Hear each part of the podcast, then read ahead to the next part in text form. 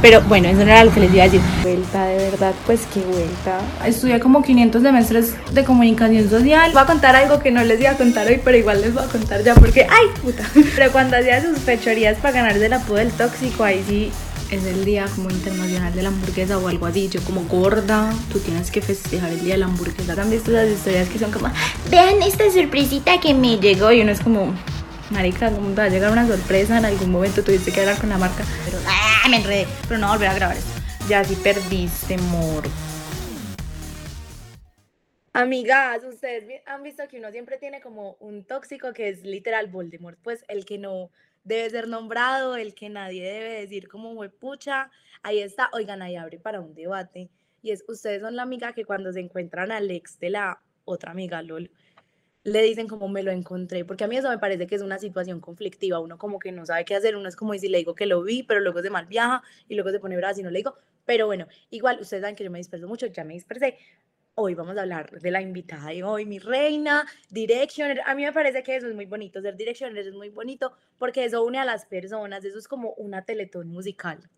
Entonces, acá nada más y nada menos, amigas, o sea, la señora invitada, mi reina, Olga Lucía Vives, bebé, preséntate, o sea, tres defectos, dos cualidades, tus expectativas en esta materia, esto es así súper colegial. Hello, ¿cómo estás? ¿Qué más? Bien, mi reina, ¿tú qué? Bien, nada, acá feliz, emocionada por este podcast, me encanta como la dinámica, me siento muy cómoda y ahí ya, ya detrás de cámaras te, te dije unos fun facts, a ver cómo los vas a usar en mi contra, no sé. No, eso sí jamás, yo no soy tóxica, parezco, pero no, no mentiras. Baby, bueno, eh, tenemos muchas preguntas y muy pocas respuestas. No, pero en serio, quería pues que habláramos y sobre todo que nos contaras como ay, tú lo escuchas, no mentiras, eh, cómo fue todo ese proceso, o sea, si tú primero, o sea, me estabas contando ahorita que en tu casa esperaban que fueras niño y aparte de que sales niña, sales ultra femenina y artista, o sea, eso debería haber sido como, pucha, como canceló este pedido, cancelar rápido. No mentiras, una mujer de, su familia pero ajá, ¿cómo fue todo ese proceso? Si tú siempre fuiste como así, como súper creativa, o bueno, como lo de la incertidumbre también, como de, madre, ¿será que por acá sí es? Y sobre todo, yo creo que fue pucha, como e, ese punto de, de en qué momento uno puede decir como artista que ya se consolidó. Bueno, ya dije muchas cosas, mía, ahí tenemos tema. A ver, sí, no, cuando yo nací, quería, pues cuando yo fui concebida, fue con la intención de ser el hombre y pues fallaron horriblemente, además de todo, soy la que más se parece a mi mamá, lo que tú dices, súper femenina, entonces ya yo creo que ahí se rindieron y fue como ni intentemos el cuarto porque cuatro mujeres ya, ya muchas hijas, ya creo que se pasaba. La tercera es la vencida, literalmente ellos pensaron que la tercera iba a ser la vencida y dijeron como si la tercera no fue, la cuarta no, y de hecho duré un nombre sin mes, un mes sin nombre, porque, porque no me tenían nombre de mujer, querían que fuera hombre, entonces duré un mes en donde me decían bebé, yo era la bebé de la casa y hoy en día en mi familia me siguen diciendo bebé, porque no sé, se acostumbraron ese primer mes a referirse a mí como la bebé, como decir la niña, pero la bebé, porque siempre he sido la más pequeña de, de la casa. No, pero acá me parece súper importante, amigas que nos están escuchando, contarles que cuando ibas a ser niño te iban a poner Raúl Eduardo, entonces también me da vuelta porque uno dice, pues cámbiale el nombre para el otro lado, pero ponerle como Raúl a Eduarda, pues maluquito. Sí, no, no, no quedaba ni un poquito. Y no, y al final me terminé llamando Olga como mi mamá, que eso fue también una batalla en mi casa porque tenía, tengo una hermana que es seis años mayor que yo. Ella tenía seis años, estaba sintiendo como esos celos de que ya no iba a ser la menor. Y cuando le decían que me iban a poner Olga, ella se ponía a llorar y decía, pero ¿por qué le van a poner como a mi mamá y a mí no? Entonces también, pero al final ya se decidieron por Olga, ya estoy acostumbrada a mi nombre, muy bonito, Olga Lucía, mi mamá es Olga Rosa, mi abuela es Olga Francisca, Olga es nombre de la familia. Amiga, el verdadero matriarcado, me encanta. Así es, siempre en mi familia, literal, somos como 15 mujeres y dos hombres, así funciona. Ya, ya sabemos que el varoncito no se logró. Un poquito. Y en cuanto a la otra pregunta que me hiciste, como lo de la creatividad, yo de chiquita siempre, pues más bien mi mamá y mi papá de chiquita me pusieron a mí en clases de todo, a ver qué me gustaba. Entonces, clases de piano, de pintura, de plastilina, de natación, de tenis, de todo. Y sí encontré como un interés muy grande por el lado del piano, empecé a tocar desde muy pequeña y me gustaba cantar y mi profesor de piano le decía a mi mamá como, ay, tu hija es muy afinada, tu hija canta muy bonito, y yo le decía como, ay, cero, déjame, yo toco piano, pero ya más grandecita me empecé como a arriesgar y, y me metí al coro del colegio en Santa Marta, después vine a Cabota, y, y siento que entre más crecía como que más encontraba mi personalidad, entonces más extrovertida, me metí al musical del colegio, empecé a cantar, ya y dije como, no, eso es lo que a mí me gusta, y de te hecho... iba a preguntar yo, y cómo fue ese punto, no sé, en 11, como, bueno, tengo que tomar una decisión. Pues no es por presionarte, pero va a afectar el resto de tu existencia. La verdad, siento que no me tocó tan difícil porque yo cuando estaba como en noveno y en décimo, yo decía, no, yo me voy a ir a estudiar teatro musical en Nueva York, es como mi meta. Pero en, cuando estaba en décimo, empezó Ventino. Eh, entonces yo ahí empecé a cantar, nos empezó a ir bien, eh, pusimos videos en YouTube, firmamos, o sea, cuando yo era menor de edad, firmé con Sony Music junto con Ventino. Entonces, como que todo fluyó tan rápido y de una manera tan orgánica que la decisión para mí fue muy fácil. Fue como, pues obvio yo voy a seguir cantando en Ventino y para todas fue igual, digamos. Cami tenía también metas de ir a estudiar al exterior y dijo, no, ¿cómo así? O sea, esto que me está pasando no es normal, me quedo en Colombia cantando todas igualmente seguimos con una carrera universitaria, pero me duró muy poco, me duró un pero, semestre. Pero ustedes, ¿cómo se unieron? Camino es súper rola. Sí, mira, es que yo me mudé a Bogotá. No, entiendo. Contexto, contexto, perdón. Yo me mudé a Bogotá cuando tenía 12 años, yo era bastante chiquita, entonces terminé haciendo mitad del colegio, más de mitad del colegio acá en Bogotá, y estaba en el mismo colegio que Cami y en el mismo colegio que Maquis, también de Ventino, y Natal está en otro colegio, pero que igual es como muy cercano a mi colegio. Eh, y ahí las conocí y yo cantaba con ellas en el musical del colegio, pero era algo como informal, o sea, cuando teníamos partes juntas. Sí, pues el amigas, musical del colegio. Sí, éramos amigas del musical, Cami y yo, Maki y yo, sí éramos mejores amigas del mismo curso, del mismo grupo de amigas.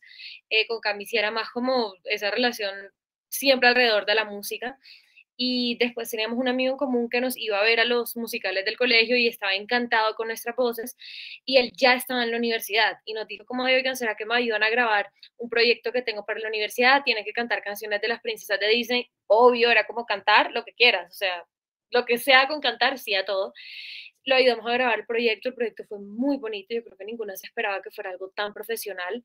Él puso ese video en su canal de YouTube y se viralizó al mes llegó a un millón de visitas, pues nosotras nunca habíamos subido nada a redes sociales. Eh, era su canal personal. O sea, el favorcito.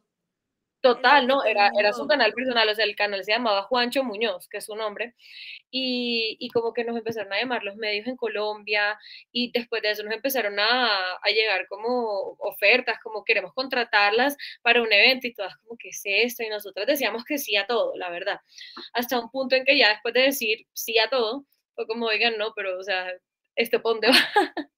y ahí fue que tomamos la decisión de, ok, creemos Ventino, porque antes solamente éramos de arriba y para abajo cantando juntas. Y oficialmente creamos el grupo, le conseguimos el nombre y seguimos subiendo canciones a, a YouTube, al canal de mi amigo, de hecho. Pero, ¿sabes que me parece muy lindo ahí? Y que siento que muchas veces como que uno desde afuera da por sentado demasiado y es como que todo este tipo como de carreras o de inclinaciones de pronto un poquito más artísticas, la gente piensa que es como, ay, bueno, esta persona la tiraron al planeta Tierra y ella cantaba súper lindo y ya, básicamente fue eso. Pero siempre hay una historia detrás y siempre hay un contexto donde por más artístico, lo que sea, necesitas disciplina, necesitas juicio. Mira tú, por ejemplo, que literal, inconscientemente, pues toda la vida estuviste en el lado musical preparándote para llegar ahí. No es como que, ay, no, pues es que esta niña, niña con suerte. Yo creo que hay muchas cosas, como que tiene que haber talento, tiene que haber disciplina y también tiene que haber un poco de suerte, si te soy honesta, pues por lo menos así lo siento yo, pero son las tres cosas juntas. Yo de chiquita lo que te digo, toco piano, eh, también desde pequeña me metí a clases de técnica vocal para aprender a cantar mejor. Eh, obviamente se había un factor de que nací como con esa sensibilidad para la música, que se me facilitaba cantar, pero yo creo que sin la disciplina de que quiero aprender, quiero mejorar, voy a ir a clases, voy a dar lo mejor de mí, pues yo hoy en día no estaría donde estoy porque seguramente no cantaría tan lindo y la gente no creería tanto en mi talento. Y por otro lado, sí está un poco como la suerte, y a eso me refiero como,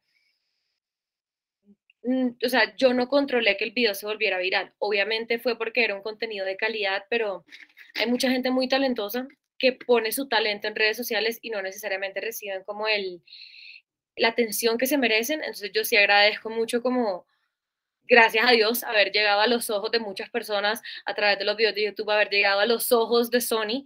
Eh, lo que te digo, una cosa lleva a la otra. El talento lleva la suerte, lleva la disciplina, lleva el talento, lleva, o sea, es como una rueda. Es que literal, la semana pasada estaba escuchando un podcast, no me acuerdo del nombre, hermano, pero era, era el que estaba en Morada antes, del que se salió.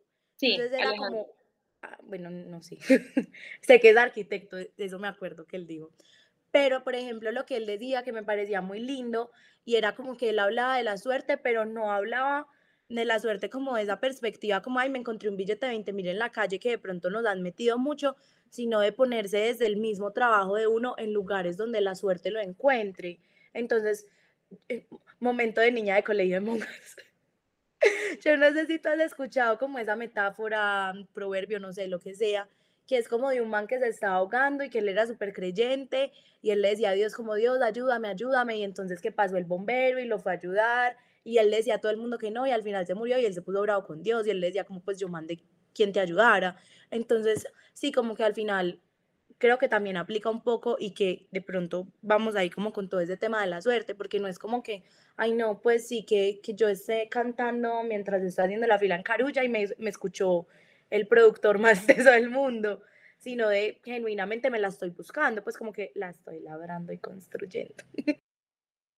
Sí, y eso también es algo que uno aprende en el camino, porque como al principio las cosas se sintieron tan orgánicas, era como, no, va a pasar, va a pasar, y es como, no, si uno no lo trabaja, no pasa, si uno no pone el esfuerzo, no pasa.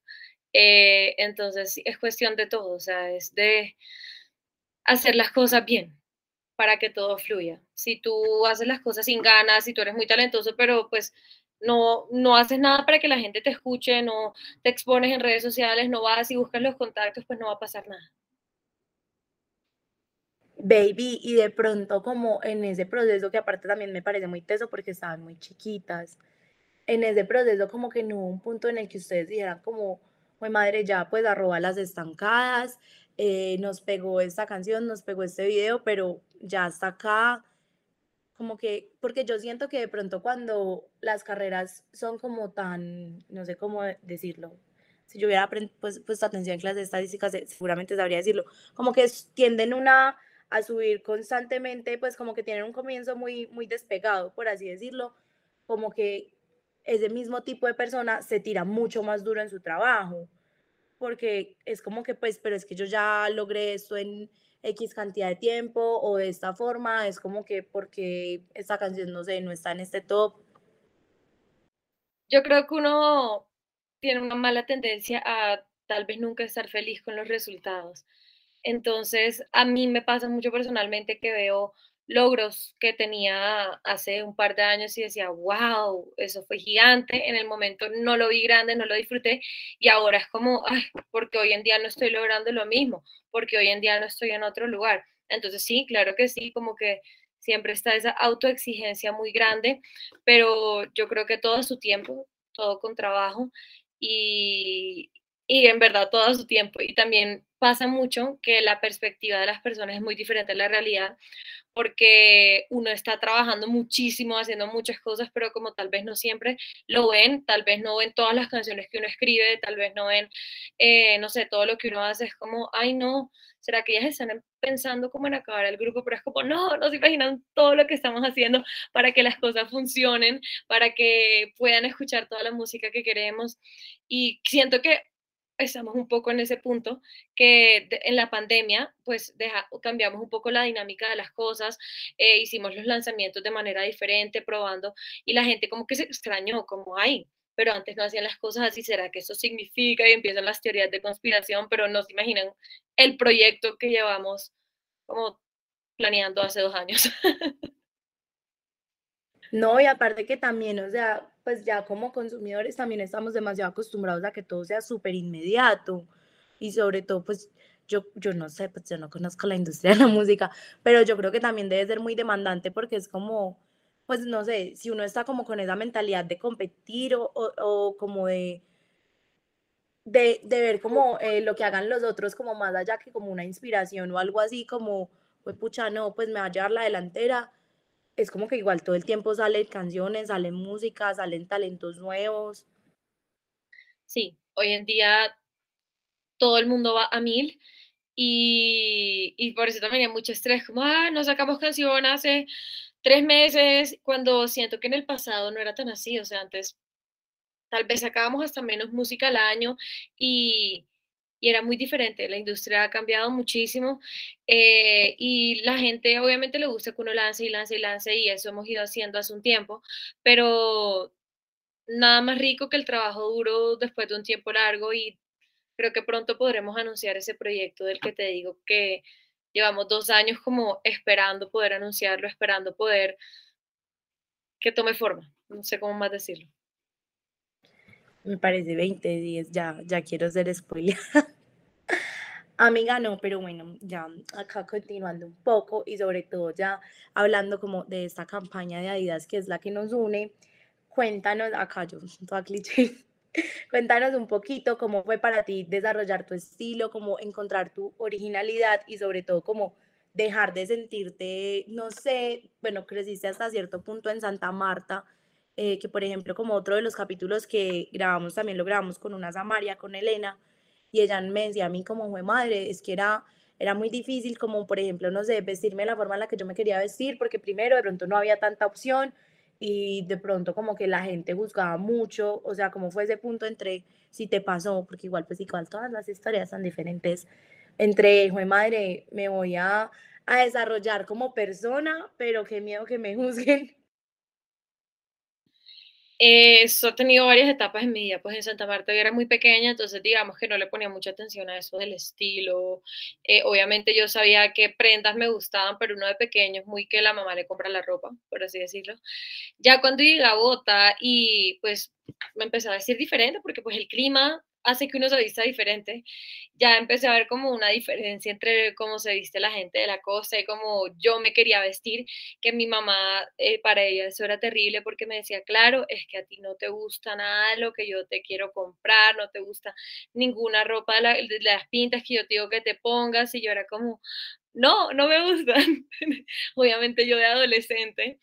Eh, y ya después cuando empezó Ventino fue cuando realmente empecé a explorar el estilo porque siento que si no me hubiera quedado en una zona muy de confort de cómo se visten mis amigas, que les da a veces un poco de miedo explorar, pero siento que cuando tú te metes mucho en lo artístico, en el entretenimiento, en este mundo, como que te da muchas licencias de ser auténtico. Y siento que eso fue lo que pasó conmigo. Después de un tiempo de sentirme cómoda eh, en cámara, de ver bien cuáles son mis ángulos, eh, qué outfits me lucen más con la forma de mi cuerpo, como que uno ahí empieza a explorar y yo digo, ok, me gusta verme de esta manera y de esta y tal vez así. No se visten ni mi hermana, ni mi mamá, ni mis amigas, ni nadie, pero, pero fue un proceso creo que dentro del grupo también porque en su momento éramos cinco, ahora somos cuatro, y eso era, somos cuatro mujeres muy diferentes, con cuerpos diferentes, con estilos diferentes, y la gente también compara mucho. Entonces nosotras en el estilo también siempre queríamos mostrar esas diferencias, como miren lo diferentes que somos, no nos comparen, no hay punto de comparación. Entonces ahí también empezamos como, ok, ok, eh, yo siento que si a Natalia le gusta más esos pantalones, yo me los he probado y siento que me veo espantosa, a mí me gusta más esto, o sea, también fue como un trabajo colaborativo de ayudarnos entre todas, como que se te ve mejor, con que te sientes cómoda, que te queda bien, y ya todas conocemos muy bien qué nos gusta, qué no nos gusta a nosotras mismas y a la otra, o sea, yo creo que yo puedo ver una pinta y te digo, mm, mm, a esa máquina no le va a gustar. porque ya nos conocemos también, pero fue un proceso súper largo de encontrar el estilo, o sea, fueron años que hoy en día vemos pintas que usábamos en el pasado y decimos, ay no, fashion disaster, o sea, terrible. Amiga, ¿qué te iba a decir yo? Y ya ahí de pronto como para ir cerrando, cómo fue como todo, o sea, como que si tú tuvieras en este momento como que definir como tu originalidad y como encapsular, no sé, el proceso, el, el proceso hacia lo que has logrado y lo que eres como persona en este momento, como entendiéndolo también que al final del día es como una coherencia que, o sea, como que hay vainas que uno puede ver como entre comillas muy superficiales, pero es como que tienen que ser demasiado coherentes con la persona para que sean como coherentes con tu destino. Qué romántico me salió eso. Pero, ajá, como en qué lo harías, cómo lo dirías. Yo creo que mi originalidad consiste en no necesariamente seguir las tendencias, sino marcar las tendencias. Y eso no solamente para hablar de, de ropa y de estilo, sino en todo. Por ejemplo, en Ventino, en un país en donde la gente solo escucha reggaetón y el top 50, si tú ves Spotify, solo es reggaetón, Ventino hace pop y nos ha ido muy bien haciendo pop y estamos marcando esa tendencia. Y en una sociedad donde nos dicen que trabajar entre mujeres es imposible, que somos un complique y que eso, que, que terrible, que mujeres juntas ni difundas, nosotros estamos trabajando juntas y estamos diciendo, mira, no tienes razón porque mira lo que estoy haciendo. O sea, es como darle también ejemplo a las niñas que nos están viendo y a las mujeres de, miren que sí se puede, o sea, miren que ustedes también pueden hacerlo, no escuchen a la sociedad. Y también en cuanto al estilo, eso aplica. Entonces yo no es que está usando, que están usando mis amigas a ver qué me pongo, sino con qué me siento cómoda, qué quiero proyectar, qué quiero decirle a la gente con mi look, con cómo me veo. Eh, quiero verme más rockera, quiero, o sea, es, explorar sin tener ningún preconcepto en la cabeza de lo que debe ser. Y siento que de ahí se basa toda la originalidad y de ahí también nace la autenticidad real. Amiga, 2010, si te llamas, te vas para Bogotá. No, baby, pero en serio, gracias por habernos sacado este ratico. Y bueno, queridas oyentes, espero que les haya gustado. Ya saben que pueden ir a estoquear a Olgi, cuéntanos por fin. O sea, como que mija, eh, hagas el free press ahí, mentiras. A ver, yo estoy en todas las redes sociales como arroba Olga Lucía Vives, mi nombre completo, el que finalmente sí me dieron mis papás. Ah. Y ahí pueden encontrarme en TikTok, en Instagram, en todos lados y también pueden buscar las redes de Ventino, que son arroba Ventino oficial con una sola O también en todos lados.